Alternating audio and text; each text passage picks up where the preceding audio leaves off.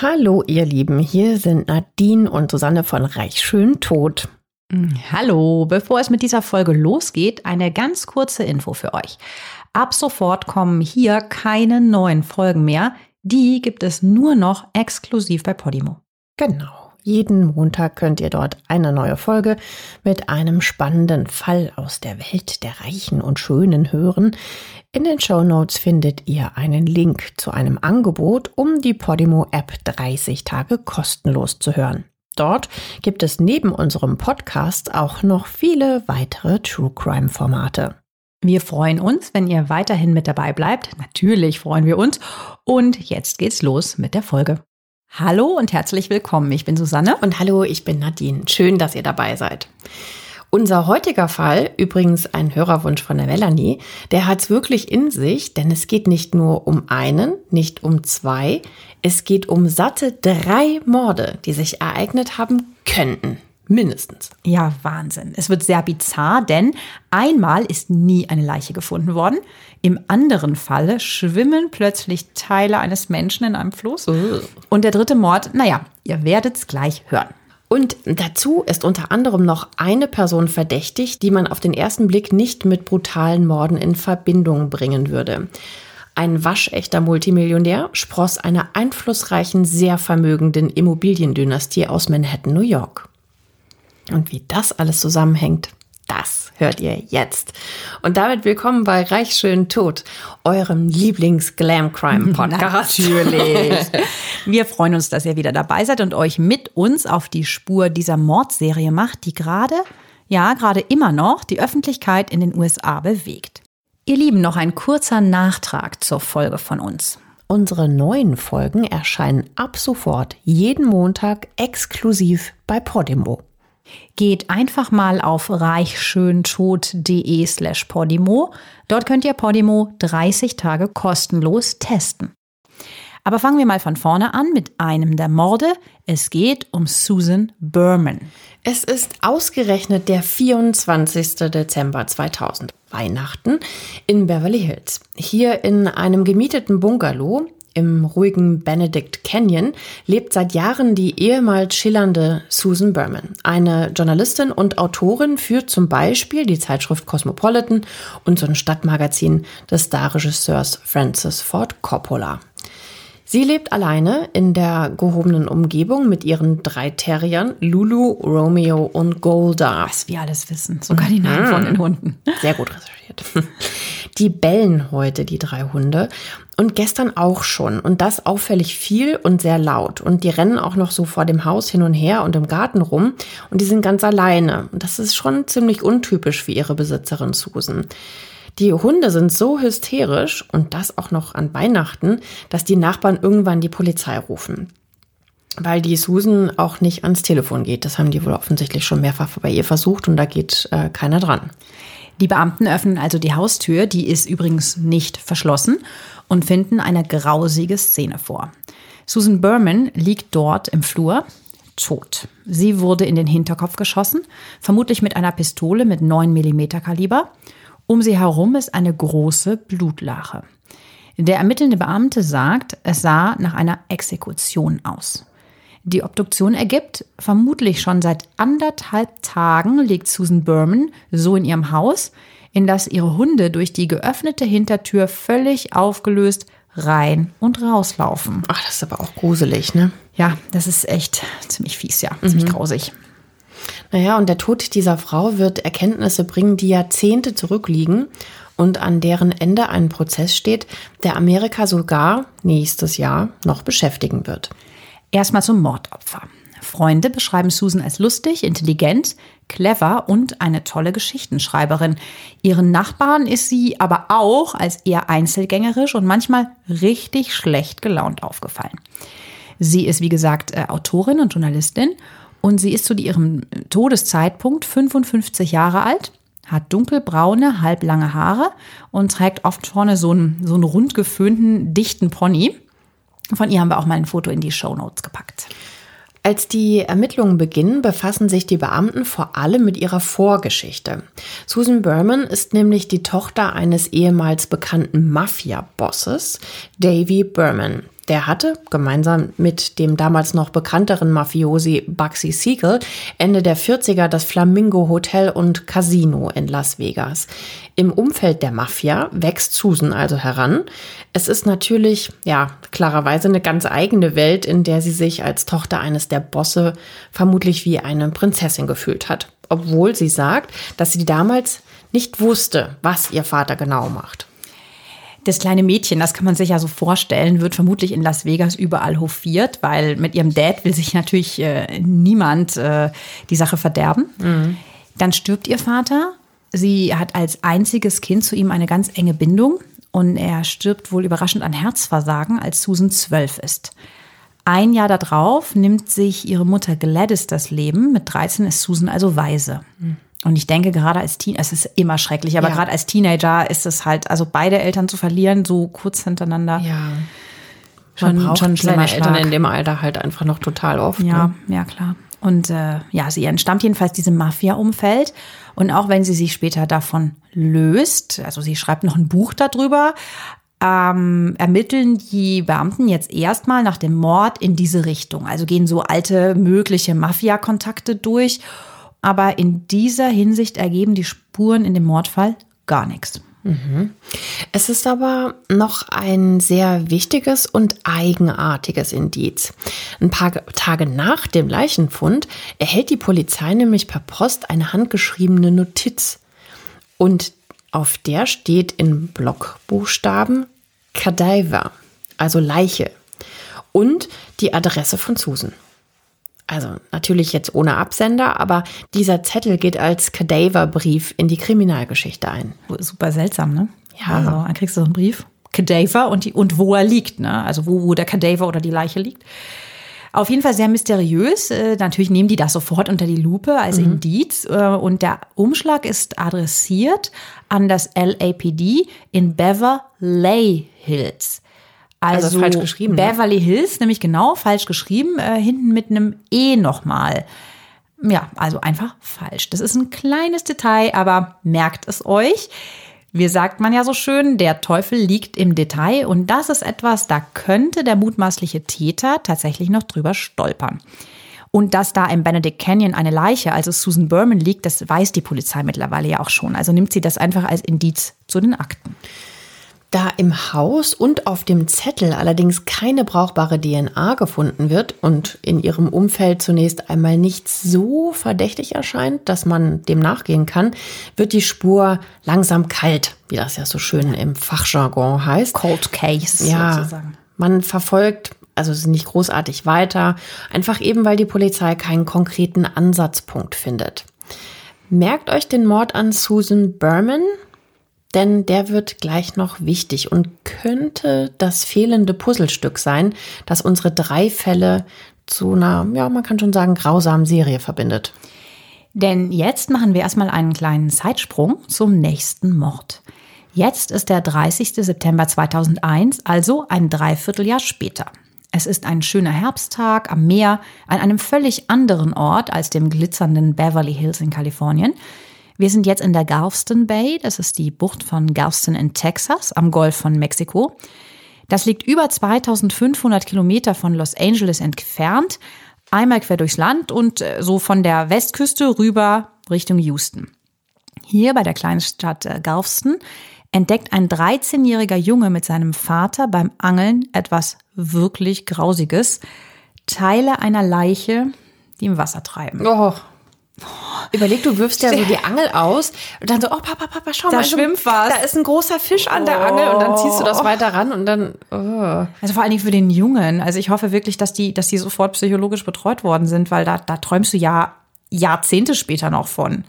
Wenn du so, dieser Moment, wo du verstehst, was ist das, was schwimmt, oh, oh furchtbar. Ja. ja, der ist 13, der Junge und ja. Hm. Es stellt sich heraus, dass es die Leiche eines alten Mannes ist. Die Polizei findet ganz in der Nähe auch Müllsäcke, in denen die anderen abgesägten Teile der Leiche verpackt sind. Gesägt vor allen Dingen. Horror. Mhm. Das Einzige, was fehlt, ist ausgerechnet auch noch der Kopf. Boah, das ist total furchtbar, so Stücke da. Vielleicht hat sich dieser Müllsack auch geöffnet und darum schwimmen die da einzeln rum. Vielleicht war es auch in einem Müllsack. Ja, möglich. ja, gut. Jedenfalls, sie finden auch bei diesen Teilen ein weiteres Indiz. Mm, Das erleichtert den Polizisten die Identifikation dieser Leiche sehr, denn in einem der Müllsäcke, wo die Körperteile drin gesteckt haben, finden die Beamten tatsächlich ein Stückchen Tageszeitung und darauf ist der Fetzen eines Adressaufklebers. Also das war so eine abonnierte Tageszeitung. Und diese Adresse führt sie zum Apartmenthaus, in dem Morris Black lebt. Und der ist der Tote. Auch komisch, ne? Dass da doch so, dass das so gut erhalten ist, obwohl es im Wasser war, dass das so durchs Plastik so Ja, heftig das- vor dem Wasser geschützt war. Das stimmt. Das ist ein komischer Zufall. Aber gut, es hat funktioniert. Die Polizei ermittelt im Umfeld des 71-jährigen Morris Black.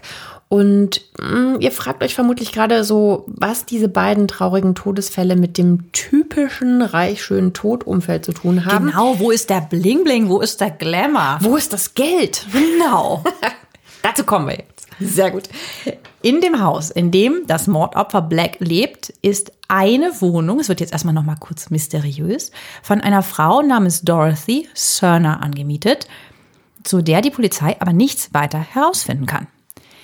Sie durchsucht den Müll der Hausbewohner und stößt dabei auf eine heiße Spur, nämlich auf den Namen Robert Durst. Der hat nämlich Briefumschläge und Rezepte mit Adressen weggeworfen. Und er wohnt also in dem Haus. Er wird aber nicht als offizieller Mieter geführt. Okay. ist Also über so Dorothy komisch, oder? finden sie nichts, dafür über einen anderen Mieter, der offiziell da gar nicht wohnt. Hm. Also, ja, macht die Polizei natürlich weiter, finden die seltsam. Und dieser Robert Durst wohnt dann wohl auch noch direkt in dem Apartment gegenüber von Morris Black, wo eigentlich Dorothy Thurner wohnen soll. Nach einer kurzen Befragung nimmt die Polizei am 9. Oktober 2001 diesen Nachbarn, den damals 58-jährigen Robert Durst, fest.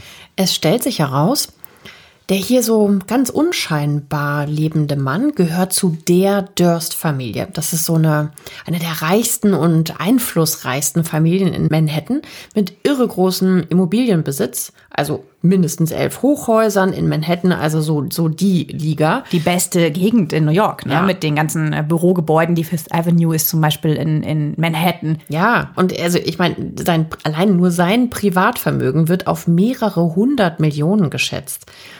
Ja, also der ist schon mal sehr, sehr, sehr reich.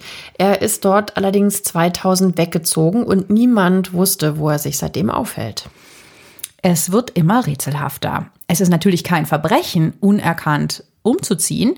Aber was macht der, also dieser Robert Durst, Nachkomme dieser Immobiliendynastie, genau in dieser Kleinstadt? Wir haben euch mal ein Foto von dieser Verhaftung von Robert Durst verlinkt. Er ist ja eher so ein unauffälliger Typ mit grauen Haaren, in Jeans, äh, so einem ausgewaschenen Pulli.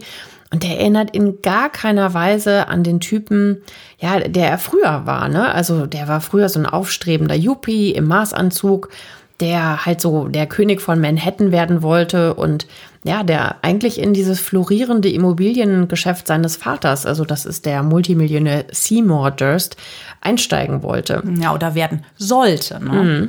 Ja, und der hatte ein, ein fettes Glasbüro in einem schicken New Yorker Hochhaus. Ja, und der hatte natürlich auch alle Kontakte, ne? Also der kannte natürlich den Bürgermeister und der war mit allen Senatoren auf Du. Ja, Robert war der älteste Sohn eben von Seymour. Er hat einen jüngeren Bruder, Douglas, der führt mittlerweile die Geschäfte der Familie Durst in New York. Und das führte auch zu einem tiefen Riss in der Familie. Dieser Robert Durst lebt also hier in Galveston, seit einiger Zeit ganz zurückgezogen. Die Polizei kann vermeintlich einen Zusammenhang zu dem Mord herstellen und Robert wird mit der zu diesem Zeitpunkt schwer vorstellbaren Anklage verhaftet, Morris Black getötet und dann zerteilt und in die Galveston Bay geworfen zu haben. Zusätzlich ist er wegen Marihuana-Besitzes, das die Polizei in seiner Wohnung findet, angeklagt. Doch schon in der Nacht kommt der Multimillionär gegen eine Kaution von 300.000 Dollar wieder frei. Ja, gut, das werden jetzt erstmal Für ihn Peanuts, Peanuts. gewesen sein. genau. Und dann kommt der Hammer. Zu seiner Anhörung im Fall des getöteten Morris Black am 16. Oktober 2001 erscheint Robert Durst dann einfach nicht. Und ab da gilt er natürlich als flüchtig und mordverdächtig. Jetzt beginnt eine Verfolgungsjagd quer durch Amerika. Mit dieser Aktion macht er sich natürlich schwer verdächtig. Tatsächlich wird der Millionenerbe dann schließlich gefunden, aber eher zufällig. Nach sieben Wochen wird er nämlich in Bethlehem in, in Pennsylvania verhaftet. In Bethlehem, also wir reden von Bethlehem, ne? Das ist auch so eine schräge Sache. Ja gut, Bethlehem. Ja, äh, es ist nicht das israelische Bethlehem, sondern das amerikanische.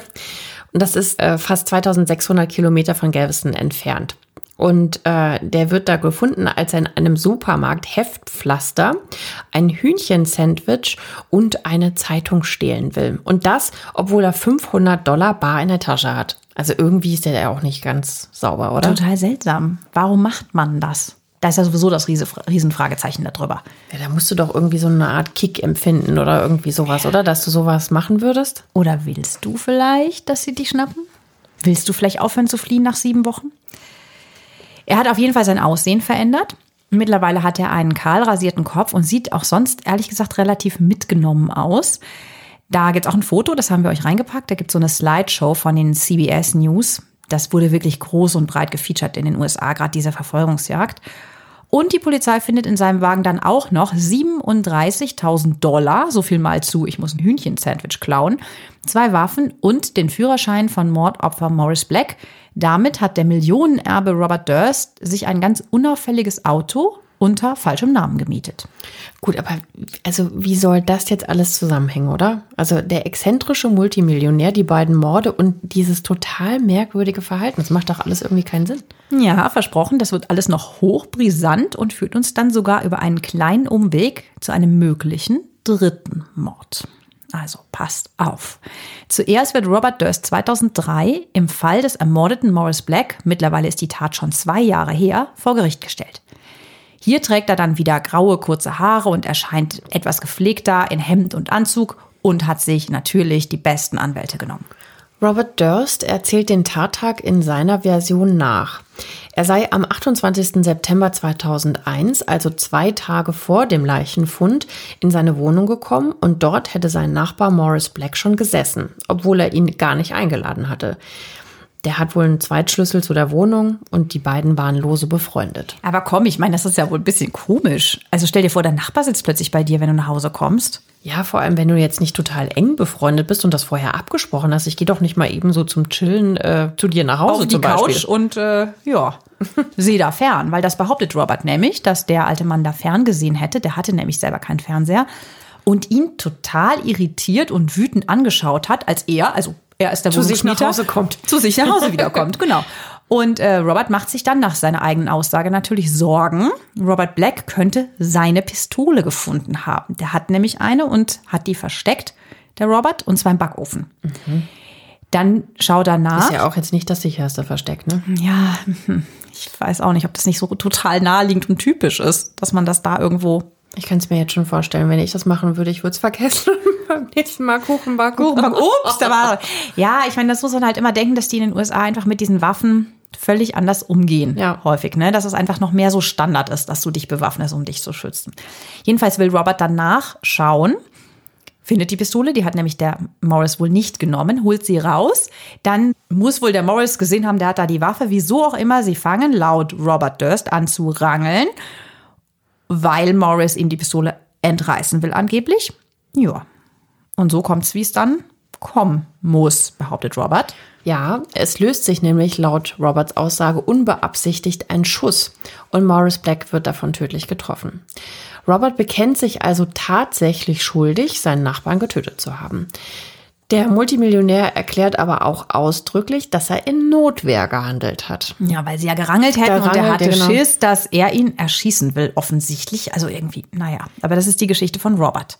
Alles Notwehr. klingt so ein bisschen krude und kaum nachvollziehbar, muss man auch mal irgendwie sagen. Ja, aber die Leiche wird ja nur zum Teil gefunden. Der Kopf ist ja weg. Also makaber sich das anhört. Mhm. Deshalb kann man natürlich diese Theorie von diesem einmaligen, versehentlichen, tödlichen Schuss nicht bestätigen, aber auch nicht widerlegen. Warum er Morris Black Körper danach zerteilt, versuchen seine Anwälte natürlich auch zu begründen. In seinem Verteidigungsteam ist übrigens auch Dick DeGurian, ein in Texas sehr bekannter Anwalt, der auch schon eine andere Angeklagte in einem unserer Fälle verteidigt hat. Ja, Celeste. Das war die Kellnerin und der Multimillionär. Celeste Beard, genau. Also das jetzt nur mal so am Rande, könnt ihr ja gerne noch mal reinhören. Ja, also Durst beteuert, dass er erst sofort Hilfe holen wollte, dann aber, als sein anderer Nachbar nicht da war, erstmal zurück in sein Apartment geht. Er erklärt dem Gericht, dass ihm da klar wird, wie, ja, sagen wir mal, verzwickt seine Lage ist. Er hat eine Leiche, die Leiche seines Nachbarn in der Wohnung, die er, Robert, als Frau verkleidet, angemietet hat. Das hatte, war ja so ein Detail, was wir eben schon mal mhm. kurz hatten. Und äh, ja, es ist halt blöd, wenn man jetzt noch auf sich aufmerksam macht. Ja, weiter schildert er, wenn seine wahre Identität durch die Polizei enthüllt würde, geht die ganze Jagd erst richtig los. Denn dass er der Sohn eines der größten Immobilienmogule von New York ist, macht das Ganze, das in seinen Augen quasi ein Unfall aus Notwehr ist, natürlich sehr spektakulär. Also beschließt er, ist die Frage, ob das jetzt die naheliegendste Schlussfolgerung ist, die Leiche verschwinden zu lassen.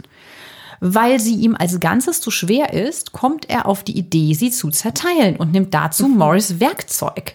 Eine Axt, einen Hammer und eine Säge. Ja, so das kleine Besteck, was man halt mal so braucht. also, naja, er verpackt dann die Leichenteile in Mülltüten und wirft sie ins Meer, wo sie dann später, wie wir ja wissen, gefunden werden. Und die Polizei dann über den Sticker an dem Zeitungsfetzen in der Tüte ähm, zu dem Apartmenthaus kommt, wie wir ja schon wissen. Und wieso genau lebt Robert Durst dort eigentlich als Frau verkleidet, die nie spricht? Das ist doch irgendwie alles super seltsam, oder nicht? Ja, das äh, kommt nämlich während des Prozesses zu, zutage. Also es sind echt strange Sachen, die da ans Licht kommen. Robert Durst hat in Galveston das Apartment, in dem er lebt, als Dorothy Thurner angemietet.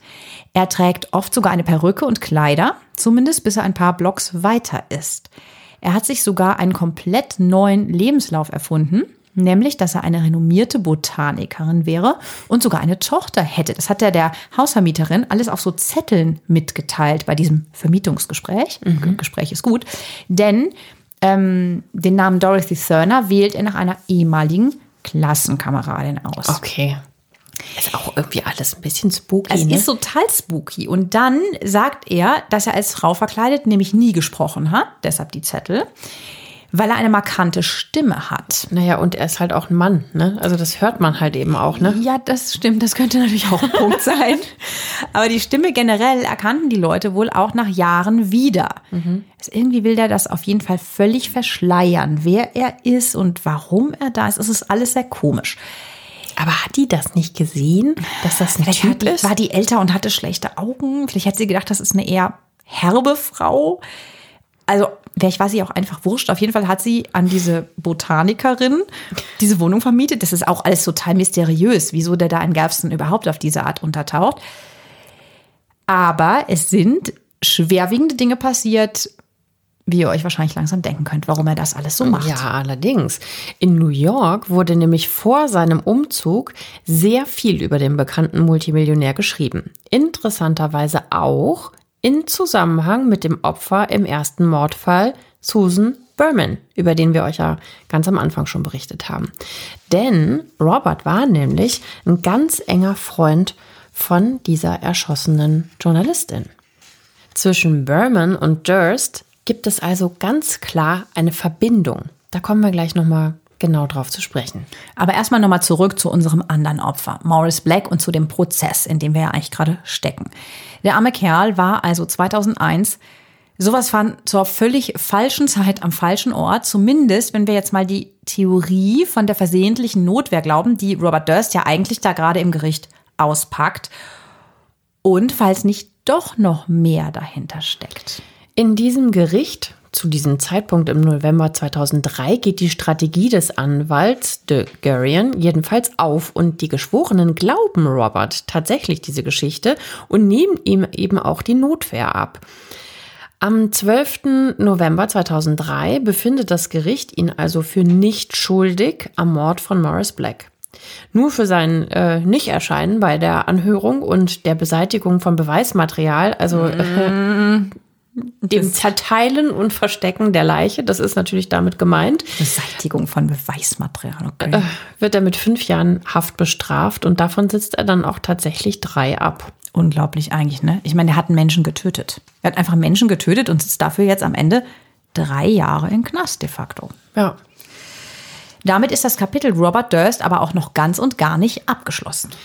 Robert Durst war vor den beiden Todesfällen von Susan Berman und Morris Black 2000 und 2001 nämlich schon mal groß in der Presse. Das war 1982, als seine erste Frau Kathleen plötzlich verschwindet. Es wird immer seltsamer.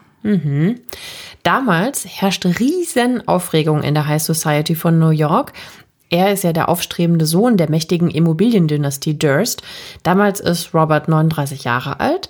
Seine etwas jüngere, ja und auch sehr hübsche Frau Kathleen will gerade ihr Medizinstudium abschließen und Kinderärztin werden. Und dann ist sie einfach spurlos verschwunden.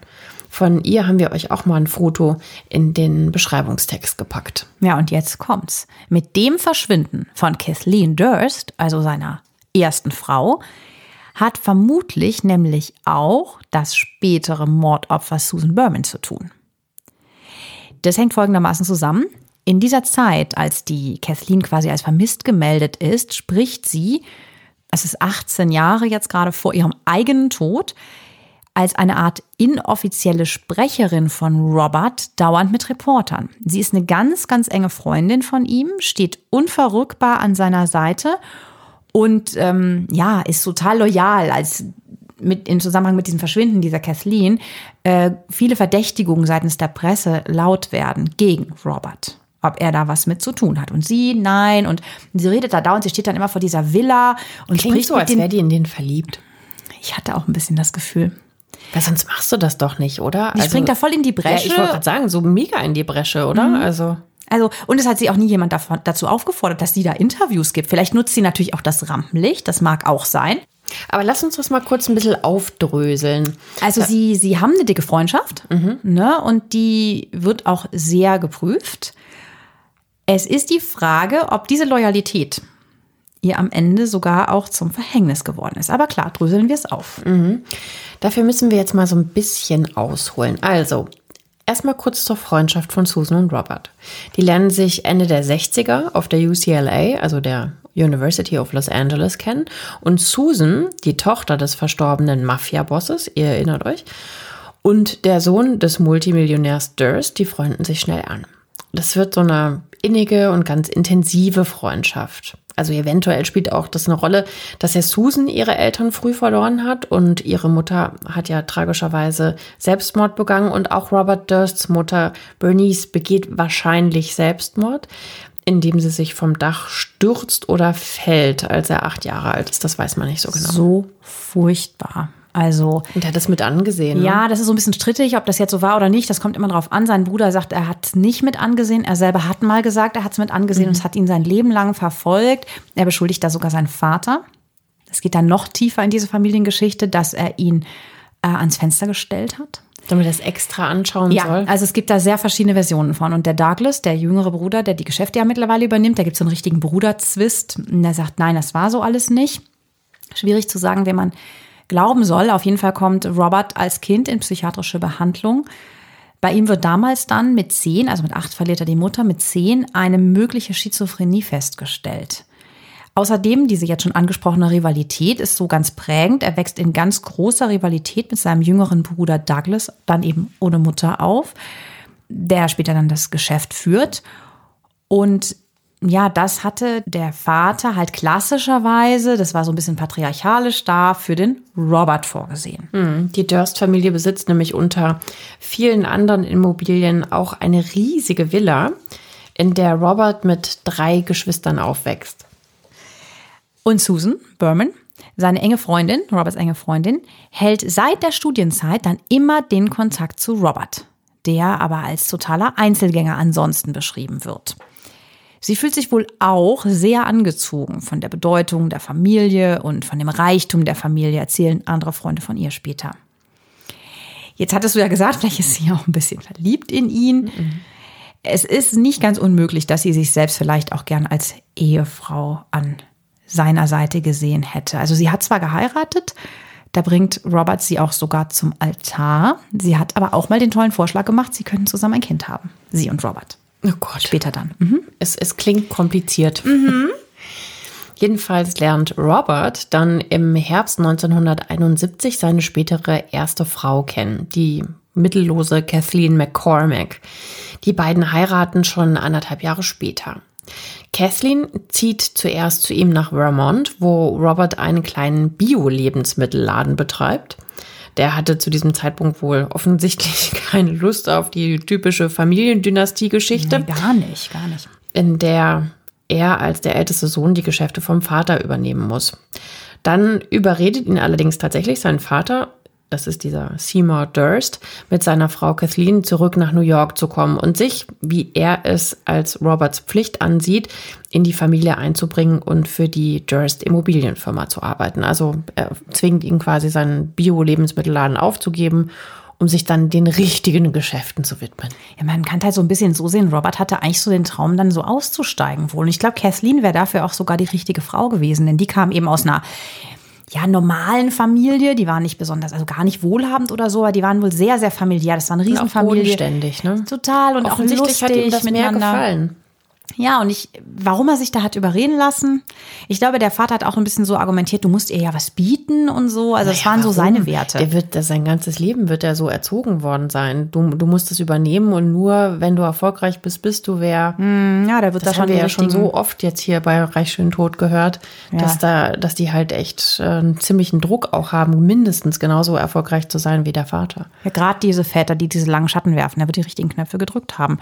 Das Paar geht jedenfalls zurück in großen großen Reichtum und nach New York, lebt in unterschiedlichen Wohnungen. Also sie haben einmal ein schickes Penthouse in Manhattan und ein Landhaus aus Stein am Lake Truesdale in South Salem, in einem Randgebiet von New York im Grünen. Hm, da wohnen eher so gut betuchte Bewohner. In der Nachbarschaft hat zum Beispiel schon mal ein ehemaliger Vizepräsident der Vereinigten Staaten gelebt, Henry L. Wallace. Oder auch der Stones-Gitarrist Keith Richards. Also es ist schon wieder alles so, wo man so lebt. Robert geht dieser Pflicht, die er da erfüllen muss, wohl sehr, sehr widerstrebend nach. Das ähm, Paar entfremdet sich mit der Zeit immer mehr. Es kommt zu immer heftigeren und auch körperlichen Auseinandersetzungen. Also einmal muss Kathleen tatsächlich sogar im Krankenhaus wegen einer Gesichtsverletzung behandelt werden. Vermutlich stammt die von Robert. Und sie erzählt Freunden auch immer wieder, dass er gewalttätig geworden ist. Das, ist.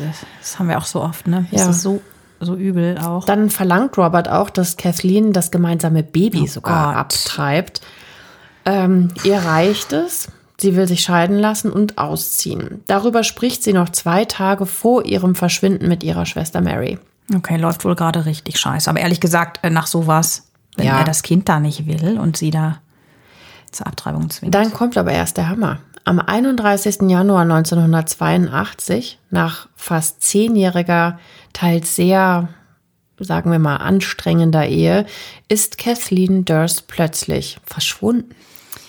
Hm, mit der Vorgeschichte alles sehr eigenartig, ne? Also die Freunde sind auch, also die Freunde, die sie so hat, auch im Medizinstudium, sie ist so ein ganz fröhliches, offenes Mädchen oder junge Frau die finden das Untertauchen total seltsam, weil sie so viele konkrete Pläne hatte. Aber Kathleen hat eben auch immer wieder so düstere Vorahnungen ausgesprochen, wenn diese Streitigkeiten mit Robert, die ihre Freunde ja mitbekommen haben, so heftig wurden. Sie hat zu Freundinnen zum Beispiel einmal gesagt, wenn mir etwas passiert, lasst ihn nicht damit davonkommen. Robert wird dann auch befragt und er behauptet, er hätte seine Frau gegen 21 Uhr am Bahnhof von Katona, wo ihr nobles Wochenendhaus steht, in einen Zug nach New York gesetzt, also Downtown, weil sie wegen ihres Studiums lieber im Penthouse, was sie ja dort in Manhattan hatten, schlafen wollte. Dann hätte er noch einmal mit ihr telefoniert, ob sie gut angekommen ist. Kathleen hatte sich wohl auch tatsächlich in Manhattan mit einer Freundin in einer Bar verabredet und tauchte aber nie auf. Also sie wollte von dem Wochenendhaus in Manhattan erstmal mit einer Freundin wohl sprechen noch oder irgendwie äh, ja, Kontakt genau. haben. Okay. Naja, und die Freundin, die schlägt dann auch Alarm, weil ihr das ziemlich komisch vorkommt. Immerhin steht die Kathleen ja ganz kurz vor ihrem Studienabschluss und war voller Vorfreude, weil sie ja auch dann unbedingt als Kinderärztin arbeiten wollte. Und ähm, naja, die Freunde erkundigen sich immer wieder bei der Polizei, ob die denn was Neues von Kathleen gehört haben. Der Ehemann Robert Durst behauptet, dass am 4. Februar, also vier Tage nach dem Streit und der Zugfahrt nach Manhattan, die Betreuerin von Kathleens medizinischer Fakultät anrief und sagte, dass Kathleen sich schon seit dem 1. Februar krank gemeldet hätte und seitdem auch nicht mehr im Unterricht erschienen ist. Es ist jetzt natürlich nicht klar, hm. Stimmt das oder ob es tatsächlich die 29-Jährige war, die sich dann tatsächlich persönlich bei der Schule entschuldigt hat. Weil Könnte ja auch der Robert angerufen haben und ja. gesagt haben, sie ist krank, sie kann nicht kommen. Und genau, du hattest jetzt gerade den Streit erwähnt. Die hatten wohl auch Streit, bevor die nach Manhattan gefahren ist. Es war jetzt nicht nur, weil es geschickter wegen der Uni ist. Hm. Also einen Tag nachdem Durst dann diesen Anruf von der medizinischen Fakultät erhält, meldet er Kathleen dann auch offiziell als vermisst. So kann man jetzt aber überhaupt nicht nachvollziehen, seit wann sie genau weg ist, da das Paar ja diese verschiedenen Wohnorte hatte.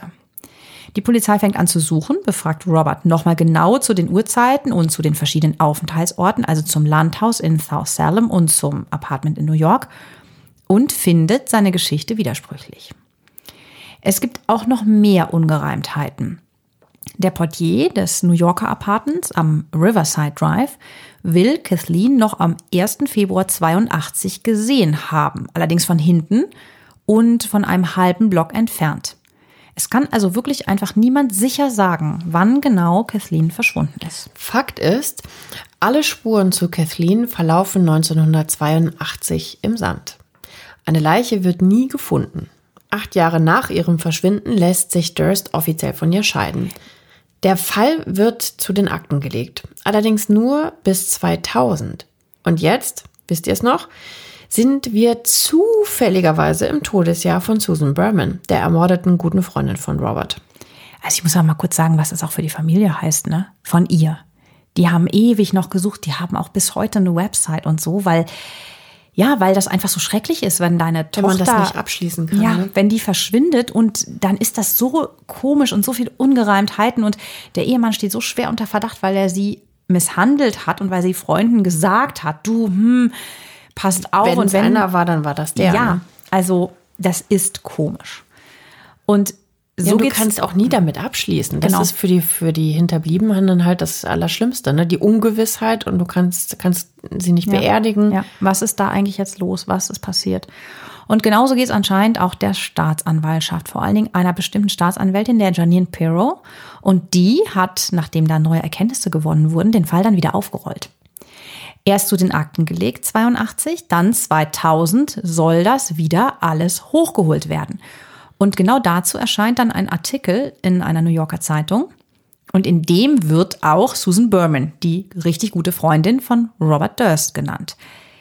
Sie soll nämlich von einem anderen Beamten als die Beamten, die damals an dem Fall waren, nochmal zu dem Fall von Kathleen Durst befragt werden. Dieser Artikel erscheint im November 2000.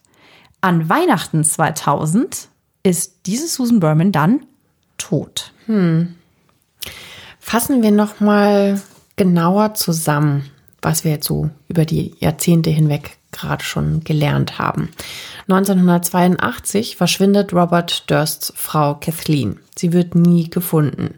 Die beiden hatten oft Streit. Sie wollte sich sogar scheiden lassen wegen seiner Gewalttätigkeit, sagt eine gute Freundin. Fast 20 Jahre später soll dieser vermissten Fall wieder aufgerollt werden. Das kommt ganz groß in die Zeitung und Robert Durst zieht natürlich wieder die mediale Aufmerksamkeit auf sich, wie 1982, als Kathleen verschwindet.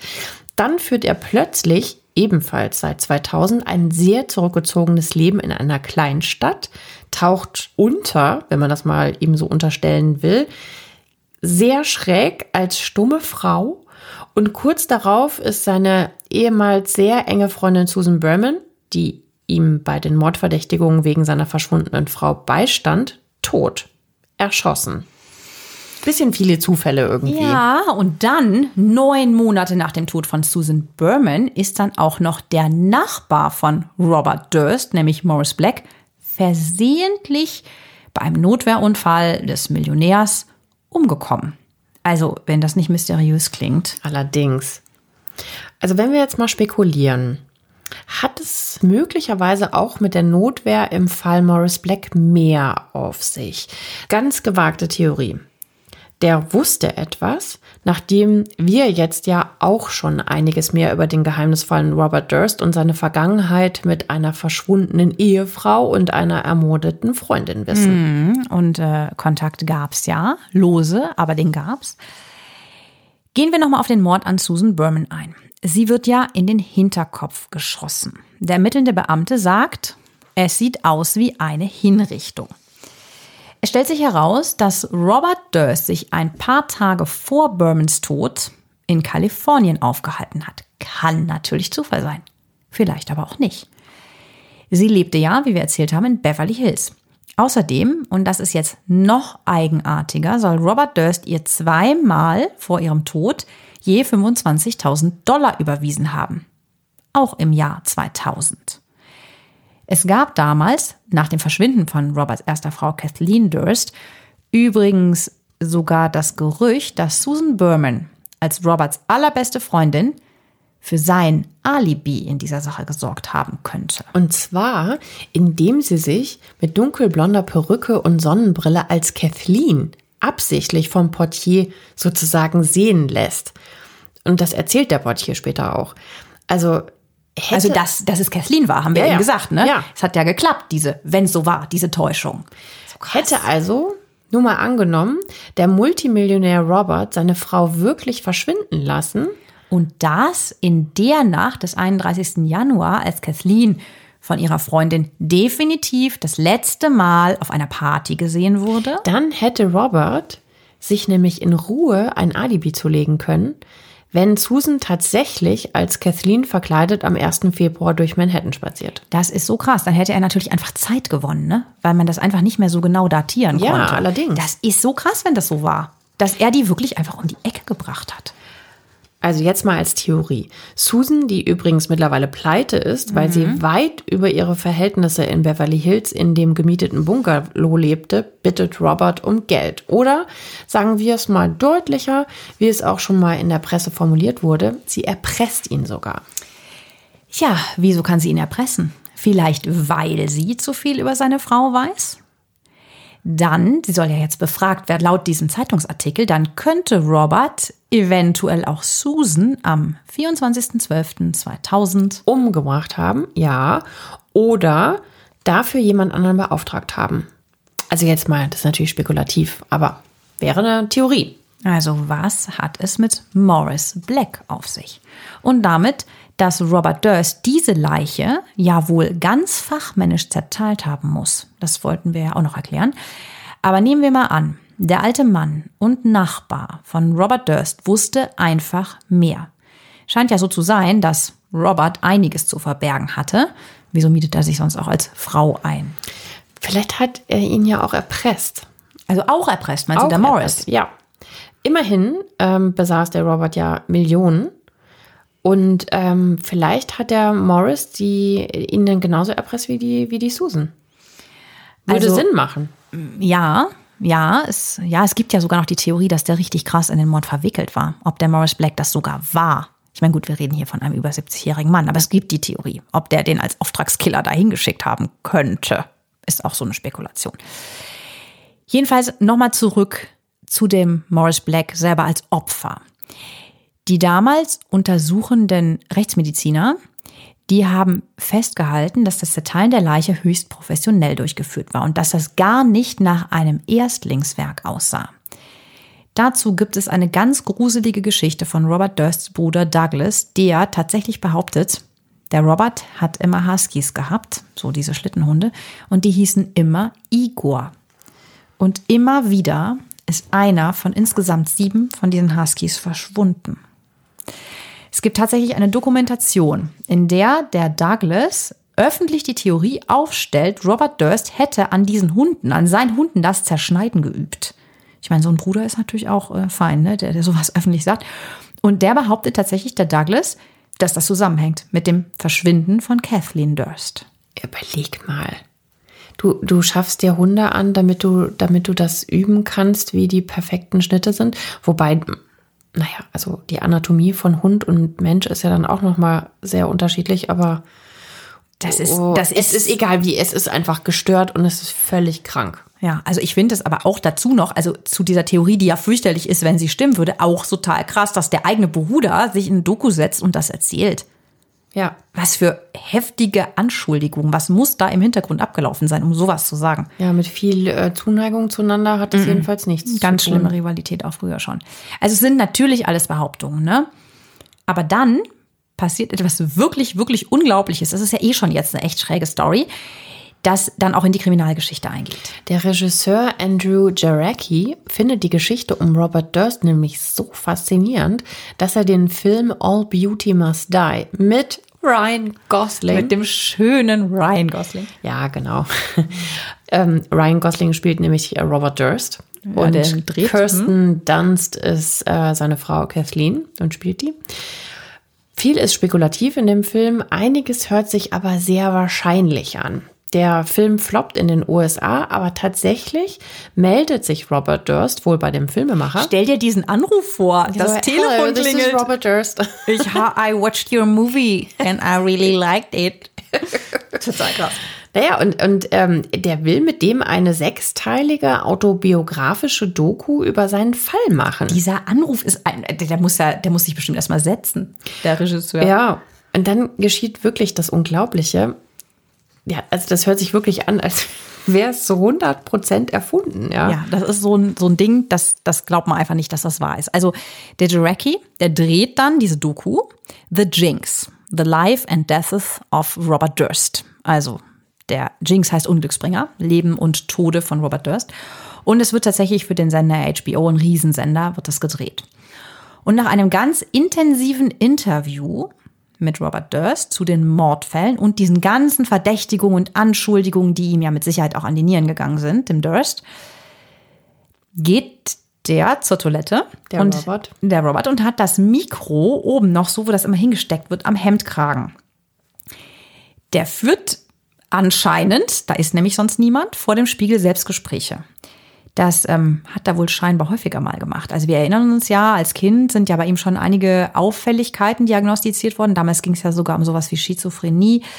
Es wird ihm später auch eine Form des Asperger-Syndroms bescheinigt, eine Art von Autismus. Also wieso auch immer, der führt wohl häufiger Selbstgespräche tatsächlich.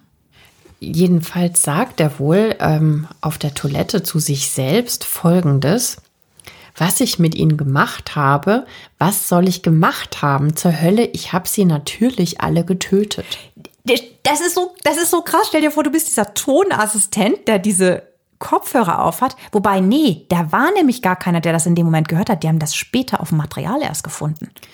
Gott sei Dank lief die Kamera noch, das muss man ja auch mal sagen, die den Ton dann aufgezeichnet hat, den dann später wiederum jemand beim Sichten dann abgehört Sichten, hat. Ja, klar, das kam dann erst. Und Ja, dann hast natürlich- du da quasi ein, ein, Ein Geständnis. Äh, ein Geständnis, ja. Ja, das haben die halt auch erst später in diesem ganzen Materialwust entdeckt, weil die ja eigentlich dachten, der Dreh ist beendet. Ja. Der muss den aber so getriezt haben mit diesen Fragen, dass der, dass das so weitergearbeitet hat. Das und hat der dann in dem noch so gebrodelt und dann hat das mal eben rausgelassen für sich selber vermeintlich und das dann war es das halt nicht. an wie Ne? in so einem ganz schlechten Film. Ja. Ja, und das löst natürlich ein totales mediales Erdbeben in den USA aus. Und ähm, ja, tatsächlich, und so unglaublich das ja auch klingt, zur Ausstrahlung äh, von dem sechsten Teil von dieser Doku-Reihe beim Sender HBO wird Robert Durst am 14. März 2015 in New Orleans dann tatsächlich erneut verhaftet, wegen Mordverdacht im Fall Susan Berman. Ja, wenn du sowas öffentlich sagst, ein anderes, weiteres wichtiges Beweisstück ist mittlerweile auch noch aufgetaucht, was ihn schwer belastet. Das will ich noch erwähnen. Ihr erinnert euch ja an die Cadaver Note, also diesen Kadaverbrief, die Notiz mit dem handgeschriebenen Wort Leiche, also Cadaver, die ja ein Unbekannter nach Susan Bermans Tod ans LAPD geschickt hatte. Mit dem diesem falschen, falsch geschrieben, ne, mit dem E dabei. Beverly Genau. Hills, ja. Ja, und die Polizei findet in seinen Unterlagen auch einen Brief von Robert Durst an Susan Berman mit genau der gleichen falsch geschriebenen Adresse aus dem Jahr 1999. Hm. Mittlerweile hat Robert Durst sogar zugegeben, dass er diese Notiz selbst geschrieben hat. Das war ein zähes Ringen. Das hat er nämlich zuerst nicht zugegeben. Mhm. Und äh, erschossen hätte er Susan Berman aber nicht, sagt er. Ja, natürlich, klar. Also er schreibt diesen Brief einfach, weil er zufällig weiß, dass sie da ist. Also äh, alles total komisch. Aber genau diese Sachen werden sich ja im Prozess noch zeigen. Denn angenommen, er wäre der Täter, dann hätte er ja, wenn er wirklich diesen Brief selber geschrieben hätte oder hat, die Polizei dann auch noch auf die Spur gelockt. Und wenn er jetzt auch noch der Täter ist, das ist, das ist super seltsam. Das ist so ein bisschen, äh, finde die Leiche. Ja, so drauf hinstoßen. Ja, ganz komisch. Und in dem Zusammenhang finde ich, es muss überhaupt nichts damit zu tun haben, aber finde ich das auch mit diesem Aufkleber auf dieser Zeitung so komisch. Ob der da so ganz zufällig bei Morris Black mit da drin lag. Mhm. Nur mal spekuliert. Diese Hinweise, diese schriftlichen Hinweise, die sind doch total seltsam.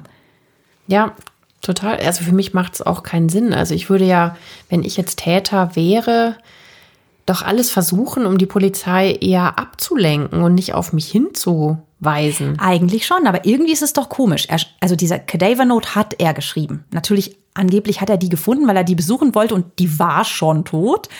Dann bei Morris Black ist ein Zettelchen mit dabei und dann lässt er sich verhaften, weil er in einem Supermarkt was klaut, obwohl er 500 Dollar in der Tasche hat. Ist das nicht alles komisch? Ja, also er sagt ja auch, er hat den Brief geschrieben, aber nicht die Tat begangen, also nicht die Susan Berman erschossen. Ähm, er hat sie halt nur gefunden und ist dann panisch weggelaufen. Super strange auf jeden Fall. Ja. Jetzt wird ihm jedenfalls der Prozess gemacht. Der sollte eigentlich schon längst starten, aber wegen gesundheitlicher Probleme ähm, der äh, Robert ist mittlerweile schon 76 und hatte Speiseröhrenkrebs. Und eben auch wegen Corona musste das immer wieder verschoben werden. Also so brandaktuell ist der Fall jetzt gerade. Ja, jetzt im März 2021, zumindest so der bisherige Stand, soll es tatsächlich endlich nochmal zur Verhandlung kommen. Derzeit sitzt Durst auch schon in Haft in Louisiana, diesmal wegen unerlaubten Waffenbesitzes. Und wegen dieser ganzen Ungereimtheiten und spektakulären Erkenntnisse ist natürlich klar, wieso Amerika den Prozess so gespannt verfolgen wird. Ja, und wir auf jeden Fall auch. Also, mhm. das, das ist ja wirklich eine Geschichte, die sich über Jahrzehnte jetzt zieht. Also Wahnsinn. Was meint ihr denn zu dem Fall? Sind das jetzt alles Zufälle, diese Theorien, die wir da aufgestellt haben? Oder ist Robert Durst wirklich ein eiskalter Mehrfachmörder, eventuell unzurechnungsfähig durch Schizophrenie oder eine andere psychische Krankheit? Wir sind gespannt äh, und freuen uns, wenn ihr uns eure Meinung einfach schreibt auf unserem neuen Insta-Kanal. Also ja. wäre schön, wenn ihr da bei unserem Account einfach mal vorbeischauen würdet und da einfach mal eine Diskussion starten würdet zu dem Fall. Das würde uns sehr freuen. Ihr könnt uns natürlich aber auch gerne e-mailen unter der altbekannten Adresse reichschöntod.jule.de. Reichschön mit OE geschrieben in einem Wort at julep, julep.de oder in die Apple-Kommentare könnt ihr auch gerne schreiben. Mhm, so heißt natürlich auch der Insta-Kanal, Reich schön tot. Mhm. Also wir freuen uns total von euch zu hören und wenn ihr mit uns mit diskutiert und ratet, wir schreiben den Fall da auch mit einer Tafel hin, unter die ihr dann posten könnt. Und wir freuen uns sehr, wenn ihr nächstes Mal wieder mit dabei seid. Macht's Tschüss. gut, schöne Woche. Ciao. Bis dann.